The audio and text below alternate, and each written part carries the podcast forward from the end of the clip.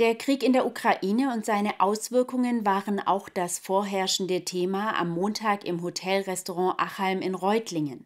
Dort war Innenminister Thomas Strobel zu Gast, um mit den Familienunternehmern und jungen Unternehmern in einen Austausch zu treten. Innenminister Thomas Strobel war am Montag zu Gast im Hotelrestaurant Achalm in Reutlingen.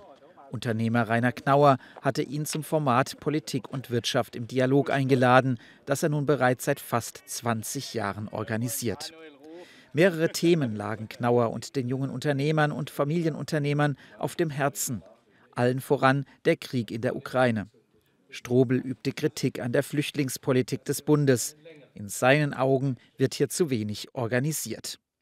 Schon wenige Stunden nach Kriegsausbruch habe ich in einer Innenministerkonferenz gesagt, der Bund muss erstens ankommende Flüchtlinge, soweit das möglich ist, registrieren, ihre Identität überprüfen, sie erkennungsdienstlich behandeln und auch eine Sicherheitsüberprüfung vornehmen.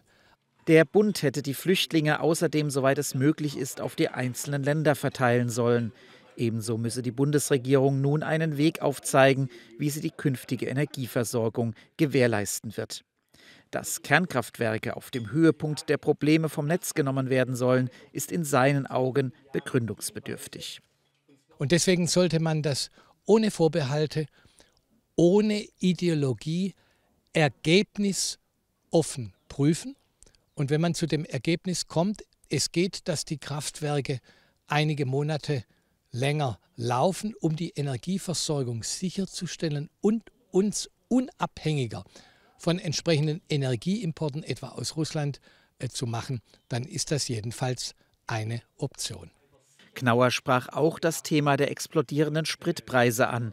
Lindners Vorschlag, Tankrabatte einzuführen, lehnt der Innenminister ab.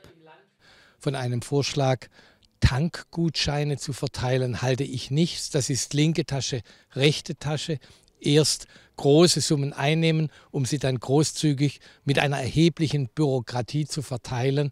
Das halte ich für einen falschen Weg. Die Bürger müssen direkt und unmittelbar entlastet werden, betonte der Innenminister zum Schluss.